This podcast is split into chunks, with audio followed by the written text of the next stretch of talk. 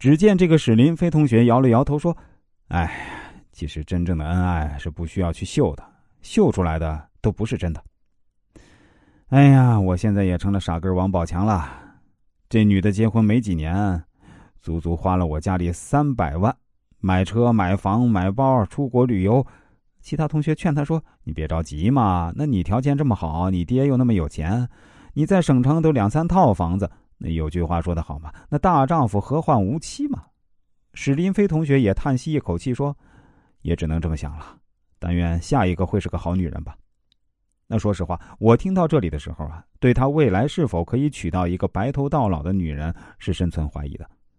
我也不知道是否应该把我的疑虑告诉他，或者以一种什么样的方法告诉他更好呢？大家如果想到什么好办法呀，欢迎在这里留言告诉我呀。这真的是需要大家帮我参谋一下。在平日里啊，我是经常替大家来出谋划策的，这个其实也是网络上给大家规划命理的优势所在了。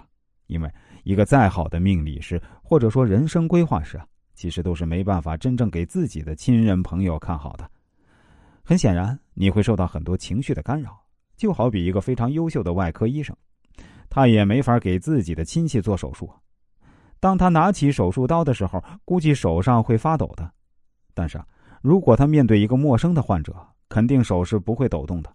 所以，我运用易经文化知识给顾客做命理方面的规划和预测，也最喜欢看陌生的网友，这样我的准确率会更高。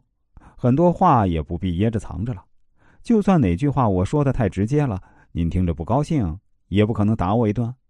但是如果在现实中，我还真怕说的太直了，您不会给我好脸色看。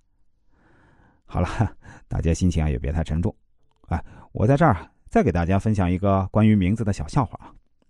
一个中国人跟自己的外国朋友聊天，这外国朋友呢略懂中文。中国朋友说呀：“我只记得自己出生的时候的年月日，不记得时辰了。我妈说我是鸡叫时生的。”外国朋友恍然大悟啊。哦，原来伯父的名字叫鸡叫石啊！呃，我知道了，哈 哈这个笑话好冷，对吧？好吧，我承认，确实有点冷。